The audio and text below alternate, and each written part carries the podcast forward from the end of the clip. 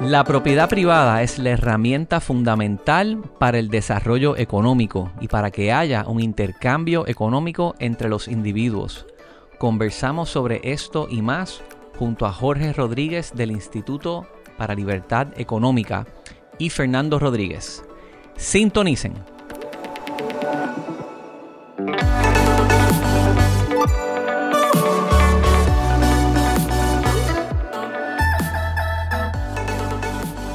Fernando refinancia su apartamento que había comprado en San Patricio. Saca, qué sé yo, 30 mil, 40 mil pesos. 30 o 40. pa- Lo justo para pasar el año en, España. En España haciendo su maestría. Él, él pudo refinanciar, o sea, pero el boom de inmobiliario en esa época ayudó a Fernando a irse a España a- a estudiar su maestría con ese, con ese dinero de refinanciamiento. Y llegó exactamente cuando se le quedó la cuenta en cero. Literalmente. Y los primeros chavitos que recibió cuando llegó fue esa donación tuya, los bien. 3 mil dólares de la aportación. Me dijo, ya. Yankee, esto llega, esto me cae de show.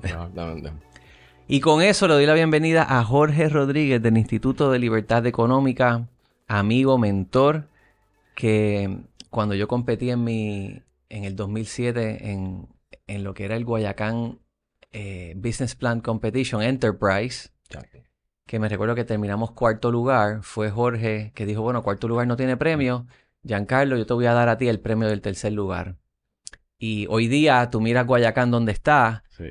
y reparten hasta 100 mil dólares, o sea, le, le regalan 10 mil dólares y no, no los regalan, pero se los dan a muchas empresas. O sea, de- eh, lo que ha pasado en los pasados 15 años con Guayacán ha sido eh, impresionante. Jorge, bienvenido. Pues bien, gracias, gracias por tenerme aquí. Este, un placer estar con ustedes compartiendo. Jorge, nosotros en este podcast hablamos sobre bienes raíces. Fernando estuvo en la banca comercial 15 años. 15 años. Eh, en eso se va al, al mundo inmobiliario. Yo vendo, compraba, alquila y, y me voy al gobierno, pero Fernando entra en bienes raíces y cuando yo salgo del gobierno y estoy un tiempo en consultoría, decido regresar a hacer tecnología en bienes raíces y ahora coincidimos él y trabajamos mucho de la mano. Y quiero tocar temas donde pues tú estás persiguiendo el, el- promoviendo este concepto de libertad económica y cómo damos prosperidad. Y, y hablamos sobre ciertas barreras que hay que impiden eh, en ese progreso. Y Fernando ha tocado muchas de ellas en los temas de la gerencia. Sí, porque para mí es, es bien importante que el ser humano se realice como persona y como profesional y por eso es que al principio te decía que yo me identifico mucho contigo, porque yo sé que a través del trabajo arduo uno puede echar para adelante y romper esas barreras de pobreza y de que todo el mundo esté Ujú. bien. Claro. Y me contaste sobre una experiencia que tuviste con el traspaso del título. Ajá, ajá. Vamos a hablar un poco de eso. Vamos a hablar un poco de... Y, y primero, si quieres dar un poquito de, de contexto Claro, macro. Claro. eh, que sería, para mí sería bueno que él explicara un poquito sobre qué es lo que envuelve la, la libertad económica. Sí, sí. Porque la gente lo asocia a cosas especulativas o no necesariamente como algo positivo. Claro. Vamos a empezar por ahí. Mira, libertad económica es, es bien sencilla. La definición es la capacidad de los seres humanos, de los individuos, de poder ganarse la vida sin una intervención innecesaria de un tercero, en este caso del gobierno. Sencillo. Así que ese esfuerzo, esa, esa meritocracia, esa, esa aspiración a echar hacia adelante, tú la vas a lograr desarrollarla dentro de una sociedad.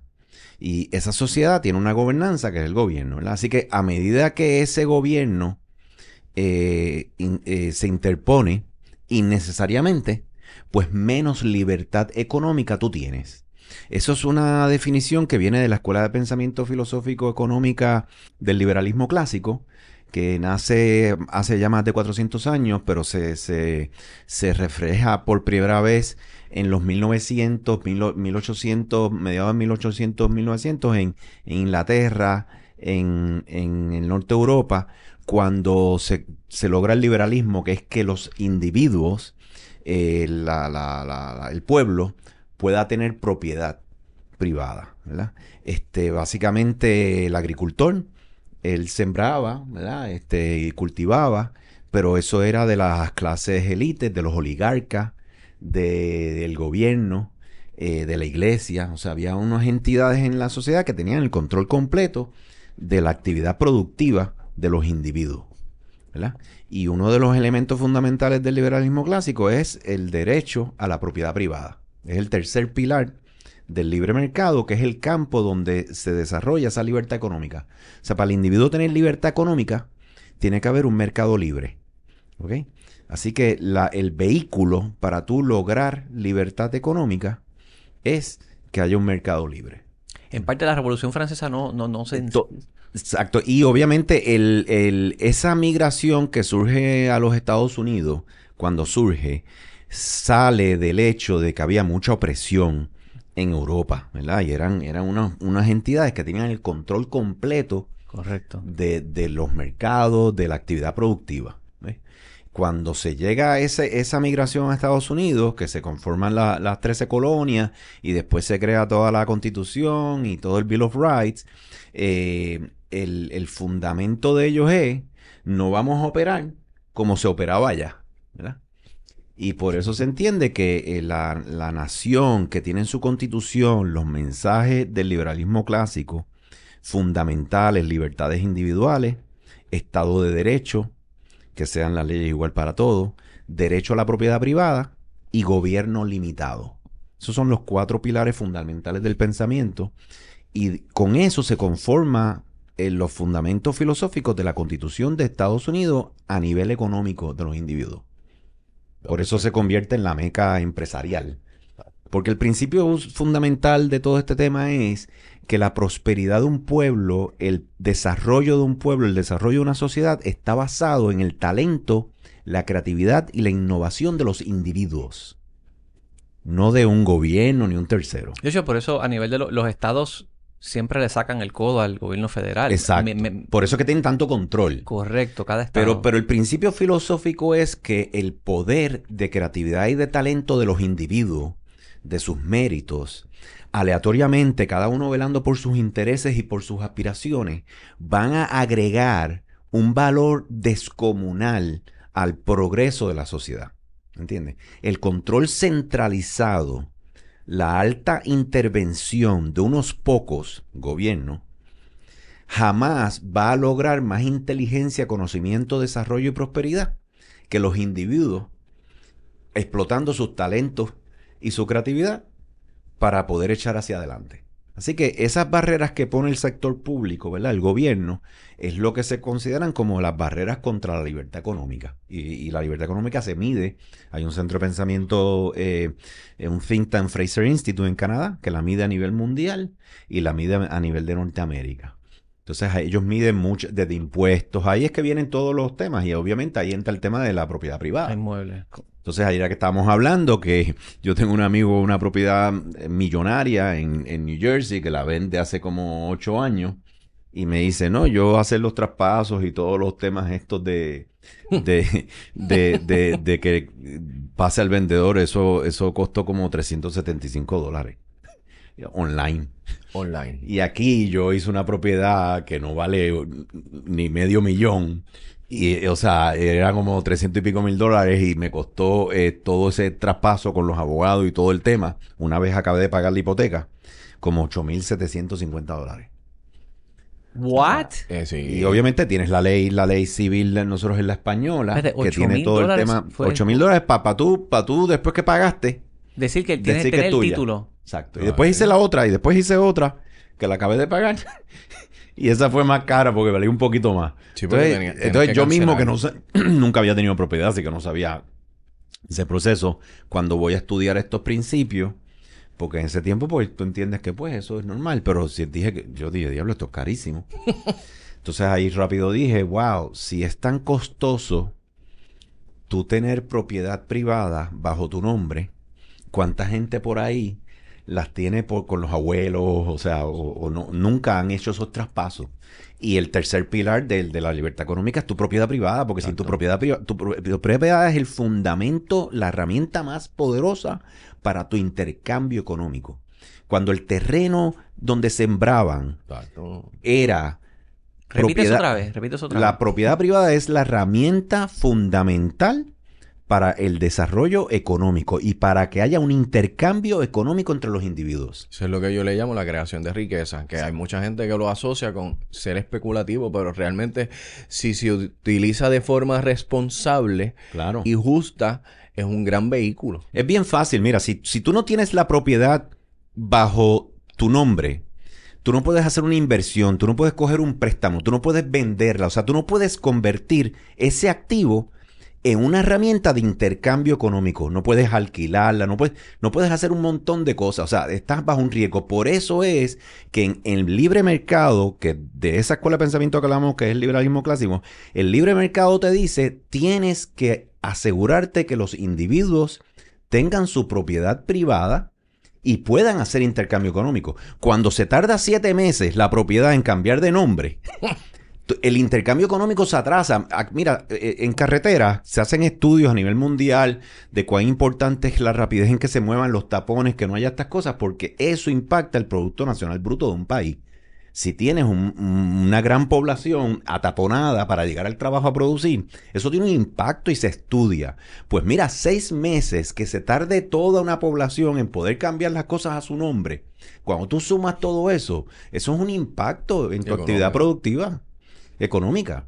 Lo que pasa es que no miramos eh, todas estas, eso, se le llama falla de mercado. O sea, es una falla de mercado que tienes una institución, que es el, el, el CRIM o el registro eh, de, de propiedades, que si no es eficiente en eso, imagínate multiplicándolo en cientos de miles de personas. Fíjate, voy a hacer un paréntesis, quiero seguir hablando de eso, pero hacer la mención del estudio del, del tapón. Sí. Pero en ese particular se ha usado equivocadamente, porque lo han usado el estudio de que tantos carros en tapón, este tiempo de llegar de tu casa al trabajo, qué impacto tiene, lo usan, lo justifican para ensanchar una carretera, una autopista que no resuelve el problema del tapón, impacta en la zona donde viven unas personas para que se atraviese más rápido y no pensaron quizás en una mejor manera de mover a las personas, transporte colectivo, hacer, a- hacer las ciudades un Bueno, poco más... la planificación... Pudie- pudiera haber, o sea, obviamente eh, la gente que hace planificación responsable toma todas las variables, pero lo que te digo es que el movimiento de un individuo de A o B,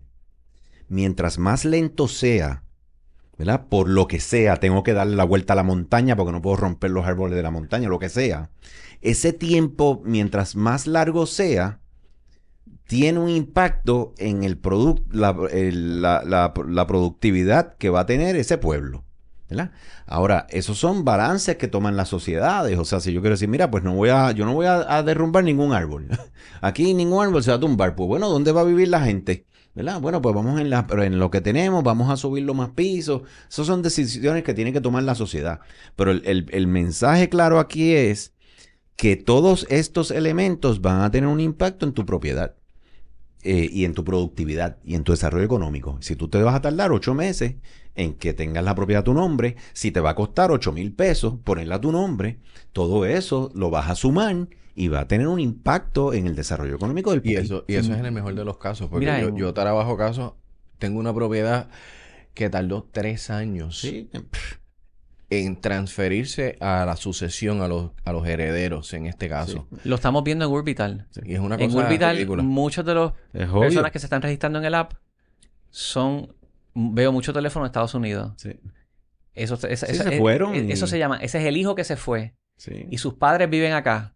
O fallecieron, o quieren vender, quieren hacer algo y tienen un problema. O sea, lo, lo primero que tienen es un problema. Y resolverlo... Es un, un proyecto. Entonces, mira, es lo mismo con permiso, es idéntico, es el mismo problema a permiso. En permisología se ha hablado más.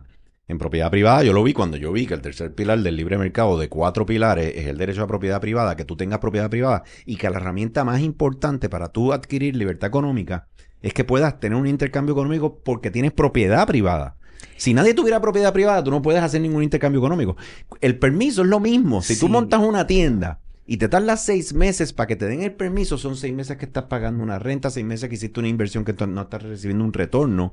Y eso de esa tardanza en permiso, que es otra variable que se usa para medir la libertad económica, ese impacto tiene un impacto en el desarrollo económico. Es idéntico. El de permiso es más visible porque pues lo siguen haciendo peor, lo reforman y, siempre está cobrando Sí, eh, y prensa. y todo el mundo tiene que quiera agenciarse económicamente, eh, un, un food truck o un- el de hot dog. Exacto. Todo el mundo necesita un permiso. O sea, mi- la misma palabra permiso, lo que la- ya estamos do- adoctrinados, pero la misma palabra permiso. ¿Por O qué te tienen que dar permiso? si- eh, ajá, o sea, el gobierno te tiene que dar permiso para tú agenciarte económicamente y moralmente en la sociedad y valerte por ti mismo. Sí, es O sea, mira, eh, gobierno, eh, yo, Sí. puedo, yo puedo vender hot dogs. Y después cuando vas a pagar impuestos, rindes contribuciones. Exacto. Pero, eh, o sea, es, es, es- es cosas que no nos hemos preguntado en el instituto, en el centro de pensamiento, lo- el think tank, lo que queremos es empezar a crear el conocimiento y las herramientas para que la gente se empiece a hacer estas preguntas fundamentales y filosóficas. Pero la realidad es que cuando tú tienes un montón, bueno, yo corro bicicleta por todo Puerto Rico y tú ves los adecesios y los edificios y, tú, y casas abandonadas y tú sabes que muchas de ellas están en un proceso De herencia. de herencia, de años, de traspasarlas, se fueron para allá afuera y no tenemos una herramienta ágil como Estado para que esos traspasos y esa movilidad se dé. Todo eso incide directamente en nuestro desarrollo económico. Exactamente. En el desarrollo económico y en la libertad económica de los individuos. Registro propiedad. Todo, o sea, todo esto que te estoy hablando son variables en el, en el índice de libertad económica. Nosotros, sal- Puerto- y nosotros Puerto- salimos último Exacto. en el índice de libertad económica y salimos último en todo el tema de propiedad privada. Bueno, antes ocurría que si había una venta inmueble, esto te estoy hablando 2007-2008, cuando nace el primer producto de comparables que yo a- trabajé junto con Byron Mitchell, que es el fundador y dueño, Tasamax. Eh, antes el registro de la propiedad tenía un sistema que se llamaba Agora, que se lo donó España a Sí. Puerto Rico y tenía 28 oficinas regionales y en ese momento, esto estamos hablando de los 90, pues no había cloud, no habían servidores centrales, esto estaba instalado on-premise en cada una de estas agencias, eh, de estas oficinas. Y allí se guardaba lo que se registrara de esa oficina y al final del mes se consolidaba todo en el, en el, en el sistema central y se actualizaba. Pero el sistema acumulaba atrasos. A veces habían oficinas que no tenían suficiente personal para manejar todo lo que entraba y habían algunos que se quedaron con un atraso que eso estaba proyectado para finalizar en X cantidad de tiempo. ¿A qué voy con esto? Cuando habían estas ventas inmuebles. El banco que necesita comparables para Claro. poder tasar y eh, ver el valor de lo que te van a prestar, no contaba con el registro para saber cómo estaba el mercado. Y entonces se creó una solución privada que fue Tasamax en ese momento. ¿Qué Ujú. hacía Tasamax? Tasamax iba a todos los bancos y le decía, tú me vas a dar a mí tus comparables, tus ventas del mes pasado. Yo las voy a entrar en una base de datos y yo le voy a dar a todos ustedes bancos acceso a esta información. Así que ustedes en la unión está la fuerza. Ustedes en aquel momento la propiedad financiada representaba el 80% de las ventas en el mercado. En aquel O sea, entonces. en aquel momento. O sea, que si tú recopilabas toda la data de la banca, tú tenías bastante... Correcto, tú tenías una, una buena idea de cómo se movía el mercado y con esas comparables la gente hacía las tasaciones y se, y se movía el mercado. Cuando yo llego al gobierno en el 2013 como jefe de tecnología, viniendo de esa industria tenía presente el problema del registro y trabajé con Mayra Huergo para digitalizarlo y se hizo Caribe. Hoy día, si se hace una venta inmueble, está en Caribe registrada eh, a- Al momento. al momento. O sea, en- puede tardar días como mucho. O sea que el tema de, ese, de, de registrar una compra-venta está actualizado. Eso parte está al día. Y es importante porque hoy día hay mucha venta cash, mucha más. Quizás el 50% de las ventas de mercado son cash. Así que la banca, depender del sistema de la banca anterior, no hubiese sido, no te hubiese dado un, un informe completo del mercado. Pero eso es solamente el tema de registrar las compraventas. Todo esto, otro traspaso de título, herencia, Sí, todo el proceso. todo lo demás. Pero cógete, mira, cógete ese ejemplo, que es un ejemplo de la transparencia en el- Exacto. y la capacidad de conocimiento que se le brinda a los individuos que están actuando en el mercado, ¿verdad? Están todos los que quieren participar en el mercado, aquí tienen toda esta información. La cantidad de inversión y aumento que tienes en inversión e intercambio por tener información es descomunal. Correcto. Porque si de repente la gente ve que en esa área, mira, se están vendiendo en tanto, ah, pues voy para allá. O sea, la apropiabilidad del dólar va a aumentar y la dirección del capital va a aumentar. Simplemente porque haya un conocimiento de uno de los datos Ahora imagínate que todos estos datos fluyan, de que tú sepas, ah, yo compro esa propiedad y la quiero renovar. ¿Sabes? Eso de- cambiamos el título, eso en dos días y en cuatro días ya yo tengo todo el préstamo aprobado y en dos semanas ya empezamos eh, con los planos y empezamos la inversión. O sea, eso que te estoy diciendo, debe- eh, pero imagínate eso, lo que pasa es que tienes que multiplicar eso a nivel de isla, de todo, el- por todos lados, en Ponce, en Mayagüez, está sucediendo. Va a haber gente que lo va a ver como desplazamiento y como... y No, como- es que, es que ahí va a haber de todo. Ahí va a haber para casas de bajos recursos. Claro. Ahí va a haber de todo. Para el que no tiene mucho chavito y necesita que eso corra rápido, porque cada, cada día cuesta dinero. Hay Mira, 300 mil Te unidades. voy a dar un que- ejemplo bien. Por eso es que... Te voy a dar un ejemplo bien. Yo acabo de alquilar el primer piso en el edificio que tenemos. Eh, lo alquilo. Eh, la muchacha es una doctora, va a poner allí su, su oficina. eh, y no hay contador porque ese contador de ese piso se dañó. Cuando era la, la, la- Autoridad de Energía Eléctrica, se dañó. Lo quitaron y literalmente me dijeron, ya el inquilino se había ido. Y me dijeron, mira, no hay contadores. Esto fue hace como cuatro, antes de, un poquito antes me no había contadores en Puerto Rico. Y después me dijeron, sí, es verdad, no hay contadores para ponerte. Yo, bueno, como no tengo allá nadie alquilado, pues eso. Pues ella va a alquilar ahora. Y ella ya me pagó el depósito. Ya pasó el primer mes. Y ella está esperando que le pongan la luz y el agua. ¿Entiendes? El costo para ella Sí. porque, porque tienen, y recuérdate que el problema más grande en este tema que estamos hablando es que estos son monopolios gubernamentales. Como parte de su, de su Estado de Derecho y de la seguridad que le brinda al pueblo, nada más te ofrece este servicio una entidad, el gobierno. Es su deber constitucional. ¿Entiendes? Así que no tienes un mercado donde puedas ir a otro competidor. Correcto. Al no haber esa competencia, obviamente hay mucha ineficiencia porque no hay competencia. Pero si, si tienes la ineficiencia, la va a pagar el pueblo completo. Así que esa persona ya va a tener que pagar un, un segundo mes y todavía no está operando. Pero el que no está operando quiere decir que no está recibiendo ingresos de Autoridad de Energía Eléctrica, la eh, Oluma, o no está recibiendo in- ingresos la Autoridad de Acueducto, no está recibiendo ingresos el, el Fondo Público. O sea que pensamos que no se impacta nada. Claro que sí se impactan todas esas entidades que pudieran estar recogiendo una venta, porque es una venta para ellos. Y multi- eso, es, eso es mi ejemplo de mi caso que me está sucediendo. Multiplícate eso por toda la isla. Eso es solo poner luz y el agua. Ni, ni hablar. Entonces, si, si yo pudiera pensar en algún proceso que podamos mejorar, porque definirlo, hacer el mapping, eh, hacer el journey, el del traspaso de título o el de una herencia. ¿Por qué aquí, por qué te costó 8 mil dólares y, y- y- a tu amigo Obviamente, le costó aquí 300? Puerto Rico tiene una peculiaridad que se ha hablado porque no se supone que ya sea así. eh, al pasar a manos de los Estados Unidos, nosotros seguimos con la ley española en todo el tema civil. Y tienes que registrarlo a, a- A mano. antes era a mano, un libro, todo. Ah, En Estados Unidos no hacen eso. ¿Entiendes? No, es distinto. El filing Estados Unidos es mucho más el diferente. Entonces, ¿qué pasa? Como todo, el problema con estas fallas de mercado es que crean mercados. Los gestores, los, los notarios. Es lo mismo con el notario. En Estados Unidos los notarios es un testigo y no, no tiene que ser. Pero empiezas a crear actividades económicas de las fallas de mercado.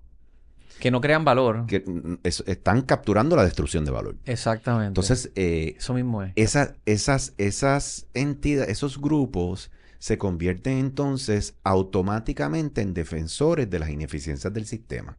¿Verdad? Eh, by the way, esto pasa también en ingeniería o en los procesos. O sea, cuando, cuando un sistema tiene un líquido por un lado y ya creó su canal y todo eso, pues él se protege para que ese canal siga. ¿Ok?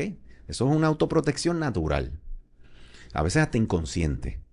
Y entonces implementar cambios dentro de un sistema que ya ¿Cómo tiene se rompe eso? Exacto. que ya tiene toda esa regadera con todo ese montaje y tiene todas esas autoprotecciones ahí.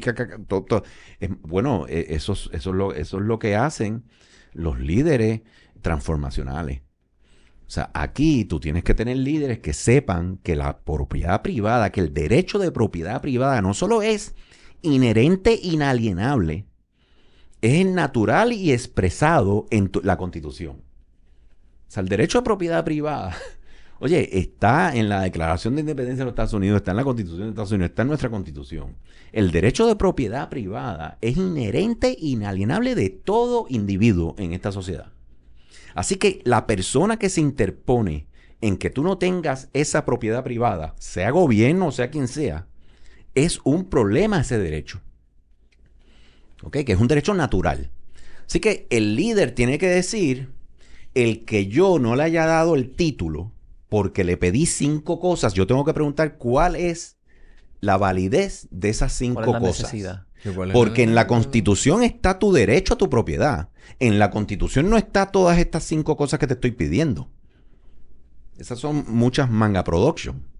Exacto. ¿Ok? Así que el líder tiene que volver a los fundamentos y decir, aquí el fundamento primordial del desarrollo económico es cuán saludable es mi libre mercado, mi cancha. El individuo logra su libertad económica operando en la cancha. Sí, Y mi- el gobierno es el fiduciario de la cancha. Esa cancha tiene cuatro pilares, libertades individuales, Estado de Derecho, aplicar las leyes para todo el mundo por igual, derecho a la propiedad privada y gobierno limitado. Si yo le pido 20 cosas, estoy siendo un gobierno limitado. Las 20 cosas son necesarias para la salud y la seguridad del pueblo. No. ¿ok? Porque las 20 cosas me están privando de que esa persona tenga derecho a su propiedad privada, porque hasta que no tiene ese título y no tiene eso a su nombre, no es suyo. Entonces, eh, eh, si yo soy un líder que, que va a mirar eso, yo tengo que decir a nivel conceptual, registro la propiedad, yo necesito que eso sea inmediato. Inmediato, no quiero cosas que sean innecesarias, yo voy a pedir lo mínimo necesario. ¿Qué es lo mínimo necesario? Y después que yo tengo ese proceso definido de cuáles son esos requisitos, vamos a automatizar eso. Vamos a hacerlo digital, vamos a hacerlo lo más rápido posible. Ahora, eso no necesariamente recae únicamente en el registro de la propiedad. Sí, Todas las manos que se meten ahí. El CRIM tiene, tiene que ver.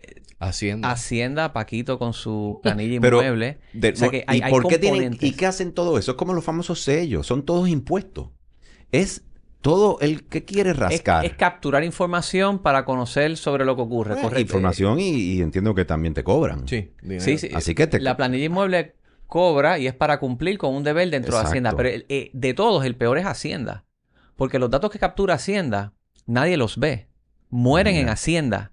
No valida dirección. O sea, él tiene un proceso ahí que los notarios tienen que cumplir que no aporta nada Al mercado, a, a- Lo que ocurre, Giancarlo, yo creo que es que a nivel conceptual, este concepto que estamos hablando, esos líderes máximos que están de líderes de esas barreras, ¿verdad? No entienden que a nivel conceptual están impidiendo el derecho a la propiedad privada de personas que incide directamente con agenciarse ellos económicamente. Los individuos. O sea, si yo soy el líder de la hacienda y yo reconozco que yo voy a colectar menos a medida que yo interpongo más barreras para que la persona pueda hacer intercambios económicos, yo empiezo a mirar cómo la razón de ser de esas barreras.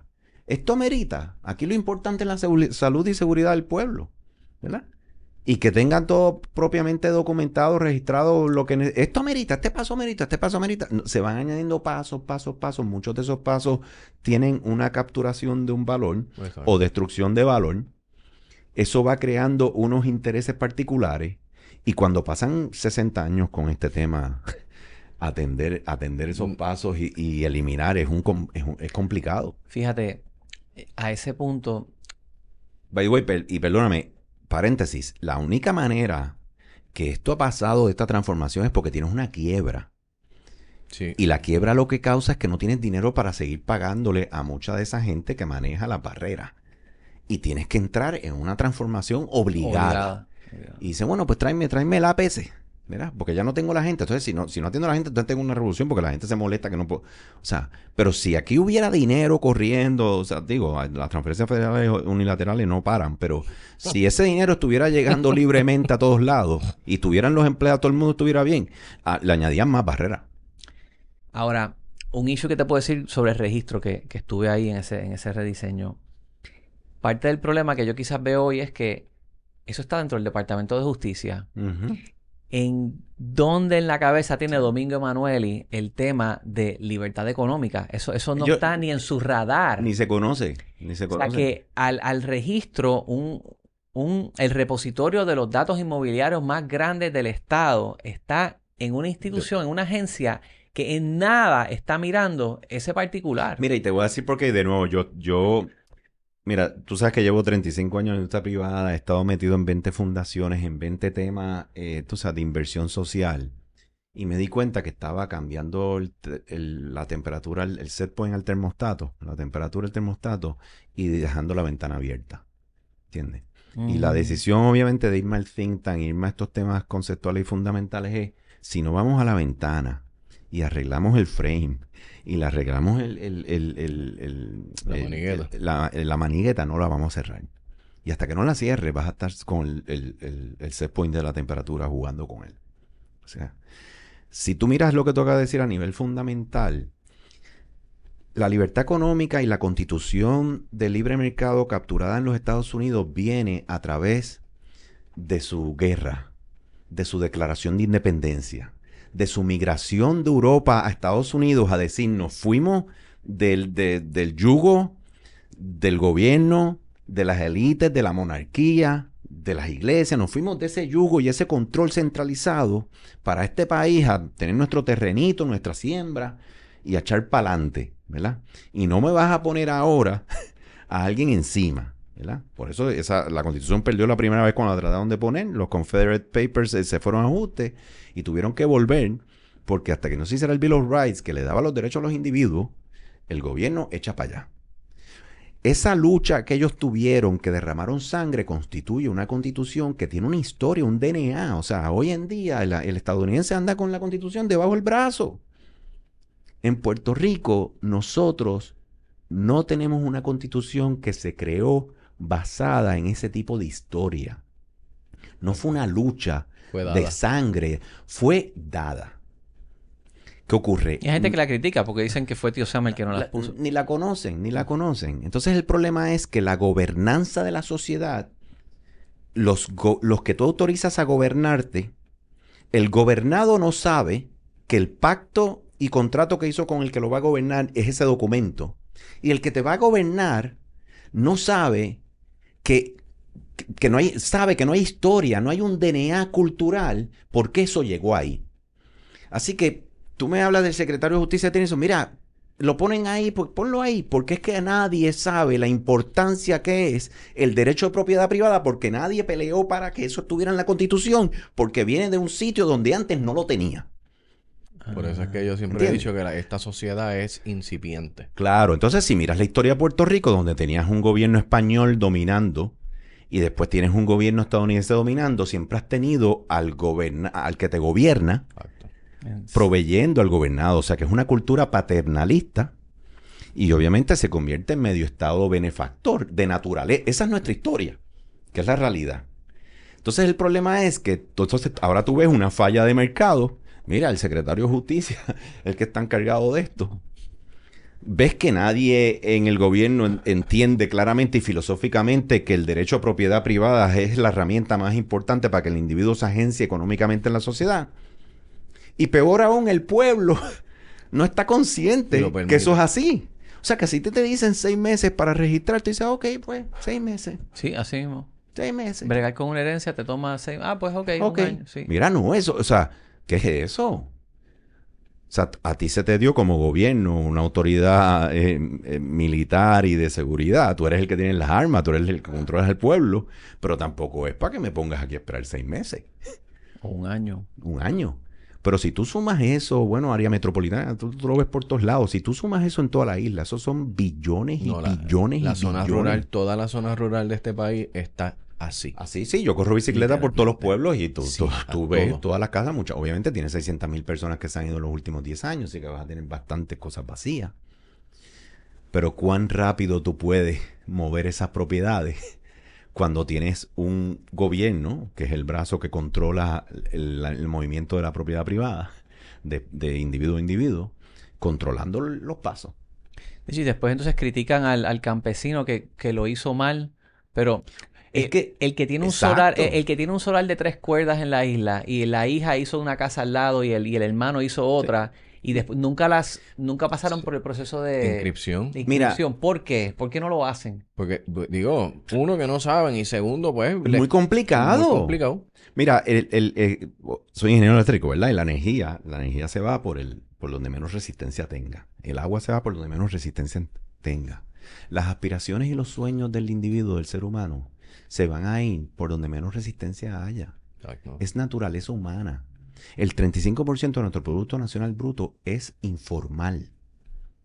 Y hay una relación, no es todo armas y, y drogas y actividades ilícitas. Hay una relación directamente proporcional a la complejidad de la permisología. Exactamente. Así que un montón de gente monta sus negocios informales porque montar un negocio en Puerto Rico es cuesta. bien, es, es- hostil. Exacto. Entonces, Esa es la palabra. ¿Qué ocurre? Tú sabes la cantidad de destrucción de valor que hay en todos esos empresarios, en todas esas personas que han aspirado a agenciarse moral y económicamente a la sociedad de manera informal por los obstáculos. ¿Cuánto hay ahí de posibles patentes, posibles franquicias, posibles eh, eh, eh, o sea, negocios internacionales? Mira cómo y no están. Lo mismo te pasa con las propiedades. Mira cómo reaccionaron Lo con mismo. la pizzería en Río Piedra. Alguien que decidió poner su negocio y mira cómo la están tratando en, en, en- Entonces, Yo eh, fui para allá. Sí, yo sé. Si tú, Selenas, si tú quieres tremenda poner, pizza. si tú quieres construir un segundo piso, suerte con eso. Ah, pues va, yo lo voy a hacer por el ladito. ¿verdad?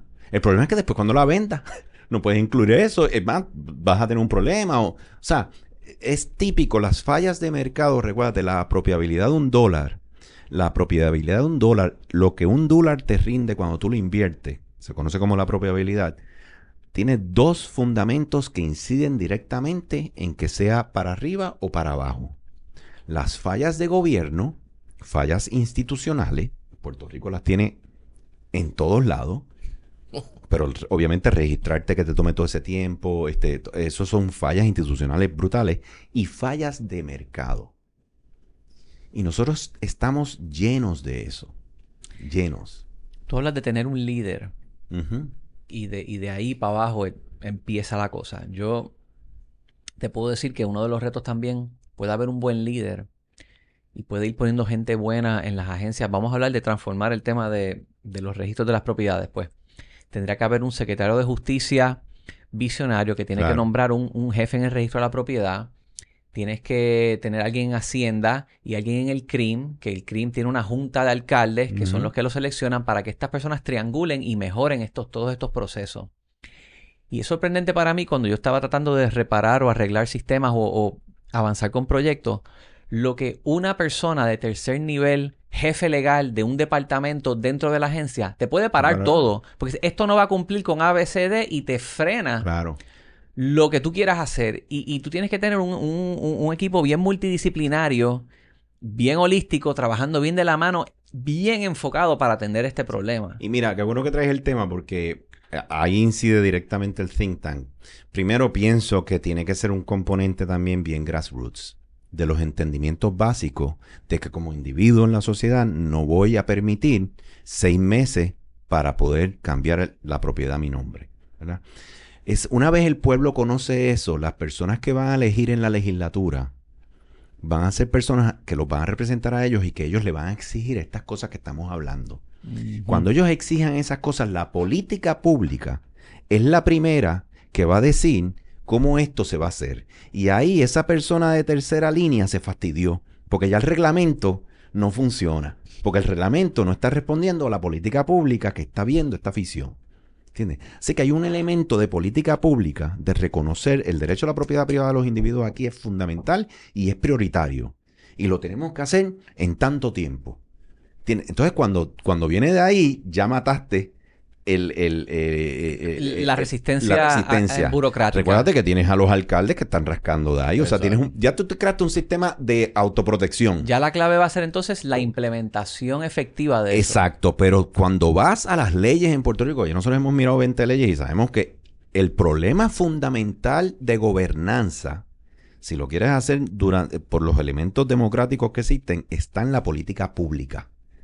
La política pública, la ley, le da esa autoridad a ellos. Tú le estás hablando de un reglamento, pero ese reglamento está respondiendo a una ley. Y la ley le da eso. Y él lo que te está diciendo es, hasta que no cambies la ley, no hacemos eso. ¿Entiendes? Pero los representantes que ponemos y los legisladores que ponemos son los primeros que tenemos que exigirles que tengan esta visión. By the way, eh, eh, todo esto que estamos hablando está en el plan fiscal.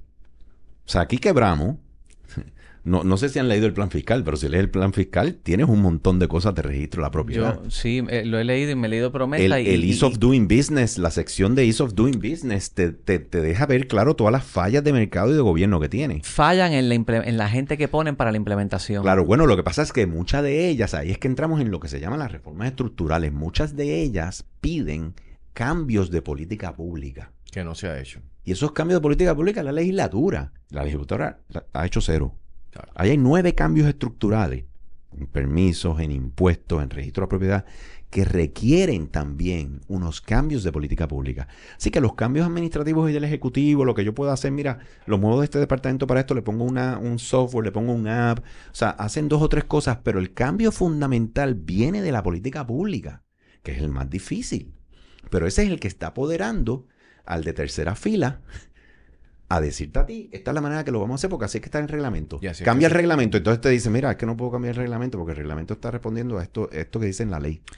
Entonces ustedes como instituto van a estar apoyando candidatos que vayan a transformar la política No. pública. Yo no trabajo, nosotros no trabajamos política, eh, política, trabajamos política pública. Correcto. política Nosotros pública. creamos con, eh, no, no bregamos con los candidatos, bregamos con la política pública. O sea que nosotros creamos el conocimiento, la investigación, el research, para que dejar saber qué cambios se tienen que hacer a nivel de política Pero pública. si yo quiero votar por un candidato que vaya a respaldar esa política pública, el, el ILE va a tener una lista de los que se No, endosen. nosotros no podemos hacer nada de eso. Ok. Ahora surgió el Super PAC, que es otro movimiento aparte, que es un Super PAC de libre mercado. Y ellos van a estar apoyando candidatos que apoyen los principios de libre mercado. Ok. Nosotros lo que hacemos es decir en una investigación, mira, este es el impacto económico de que te tardes tanto en registro de la propiedad. Esto es como lo están haciendo en estos otros cinco estados y en estos otros dos países, incluyendo España. Este es el proceso, cuánto se tardan. Esta es la tecnología que están usando. Y la política pública que Puerto Rico debe tener debe lucir así. Lo que tú tienes actualmente debes eliminarle esto, eliminarle esto. O sea que nosotros creamos con la política pública como tal, creando el conocimiento para incidir en los cambios que se tienen que hacer a nivel estructural en la política pública. O sea, lo que estamos buscando entonces es legisladores que estén ávidos y apertura Claro. a recibir ese tipo de información Exacto. para cambiar la política Exacto. pública. Este super, el super PAC que sale, o sea, nosotros bregamos con la política pública. Yo creo, básicamente, provoco que haya política pública inteligente, porque creo en la investigación. Te sorprenderás que no hay una oficina de investigación en la legislatura. O sea, en la política pública atiende personas quizás con intereses particulares que vayan allí y digan, mira, necesitamos hacer esto, hazme esto así y así. Pero no necesariamente viene con una investigación académica, revisada por, por peer reviewers, y que tiene como centro de pensamiento fundamental los elementos constitucionales por los que nos estamos rigiendo. Porque nosotros somos un centro de pensamiento de libre mercado, que es lo que está en la constitución de Puerto Rico. En la constitución de Puerto Rico no está el socialismo. Entonces, nosotros salimos de ese pensamiento, ¿entiendes? De ese pensamiento y te damos la investigación, mira, aquí están todos los datos. Y aquí es donde está fallando de acuerdo a los pensamientos filosóficos que están en nuestra constitución. Y puede incluir la federal. ¿Qué pasa? Ahí viene entonces el Super PAC y dice, puedes estar hablando en un vacío, porque si no tienes personas Correcto. que quieran escuchar eso y lo que quieran es responder a los movimientos populistas y paternalistas que, que, que o sea, la- la- la- la- las cosas irreales que yo vendo, ¿verdad? Que a la gente le gusta un montón, pero es irreal y no es verdadero Y no es sostenible. y, y no es sostenible, pues acabas en una quiebra, es obvio. Pues entonces ellos ahí dicen, nosotros vamos a enfocarnos en promover candidatos que estén dispuestos a escuchar eso y que crean que esa es la manera de gobernanza adecuada para un desarrollo económico sostenible. Pues si yo voy a poder aportar en algo ahí, es a que entonces e- esos cambios de política pública, la implementación de eso Exacto. tenga buena capacidad digital, porque el gap ahí fracasa muchas veces porque la era digital tampoco llega. Y mira, yo te voy a ser sincero, la, la respuesta que hemos tenido de la legisladora es excelente, porque ellos son los primeros que reconocen que no hay suficientemente conocimiento creado. En Puerto Rico se carece mucho. Esto, by the way, en Estados Unidos, esto a nivel estatal y federal, es inmensa la cantidad de conocimiento, de datos, o sea, los think tanks. Hay de special interest, pero también hay unos que están trabajando en la academia. O sea, el tema de investigación y construcción de conocimiento es bien grande en los Estados Unidos. Puerto Rico no existe. O sea, es casi cero. Y ellos tienen mucha hambre porque tienen conocimiento. O sea que expertos como ustedes, personas que conocen el tema de propiedad, registro de propiedad, definitivamente si lo hace dentro de un pensamiento filosófico económico y no de unos intereses particulares de unos grupos, ¿verdad? Ahí es que tiene que entrar la academia, tienen que entrar, ¿verdad? Intelectuales, scholars que conozcan de esto, que hagan el benchmark con otros lugares. Entonces tú puedes presentar una investigación que sirve y los nutre a ellos para hacer algo inteligente. Eh, nosotros lo estamos viendo en las investigaciones que estamos haciendo, están recibiéndolas con brazos abiertos porque Sí. estás dejándole ver cosas que ellos dicen, bueno. wow, o sea, son investigaciones con profesores académicos, traemos de Estados Unidos, comparaciones, muchos benchmark. O sea, estos temas no son temas eh, de- políticos de estadidad o estado librismo, independentismo. O sea, que dentro del mundo de ellos, estos no son temas triviales, estos son temas sencillos de cómo, cuáles son la manera que mejor opera un mercado. ¿Y dónde están tus fallas de mercado? Y yo creo que Y posiblemente... estamos en quiebra, o sea que estamos, es obvio que, que hay problemas. Y posiblemente si no se toca el, te- el tema político, hayan, hayan puntos de convergencia y que estén más abiertos a recibir esa información. Claro. No, no, y, y en nuestro caso, eh, primero, eh, es bien valioso que no tenemos un interés particular de una ganancia, o sea, no estamos haciendo una investigación porque vamos a cobrar una comisión si pasan la ley de esta manera. O sea, nosotros no estamos en, nada de eso. Es básicamente un centro de investigaciones académicas que ninguno de los investigadores y los que estamos ahí nos estamos beneficiando en lo absoluto de que hagan algo de esa manera. Eh, es, es una búsqueda de conocimiento pura en el elemento filosófico de cómo se debe hacer algo en una sociedad para que la gente pueda prosperar.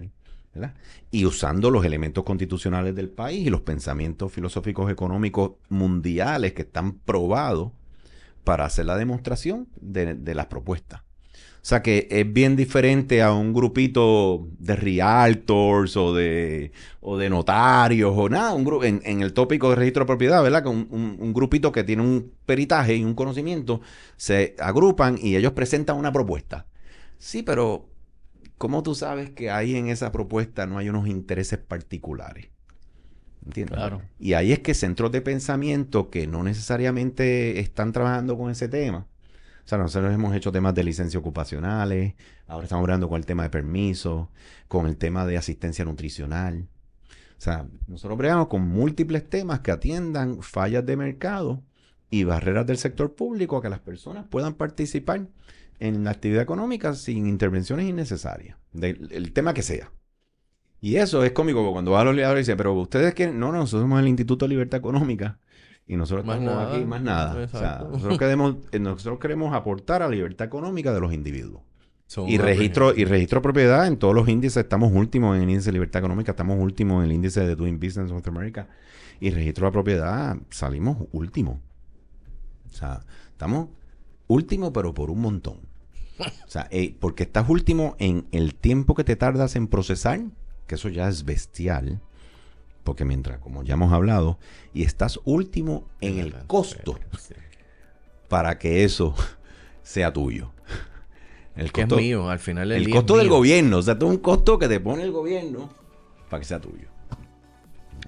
Jorge, con eso concluimos. Me dejaste claro cómo podemos apoyar y contribuir. Eh, espero que los que escuchen, pues, si tienen más preguntas, ¿cómo se pueden comunicar? con- Mira, que nos sigan en la página eh, eh, ilpr.org, en las redes sociales, en Facebook, en Instagram, en Twitter, en ile- LinkedIn. ilepr.org. O pueden poner Instituto Libertad Económica.org. Nos van a ver ahí, ahí estamos haciendo muchas publicaciones de todos nuestros estudios, este, compartimos un montón de información sobre estos temas y cómo inciden en Puerto Rico. Síganos, también pueden registrarse en la página de web y así le enviamos los newsletters para que puedan re- recibir entonces más información más, más detallada. Gracias, Jorge. Bueno, Gracias, muchas Jorge. Llévatelo, Wilton.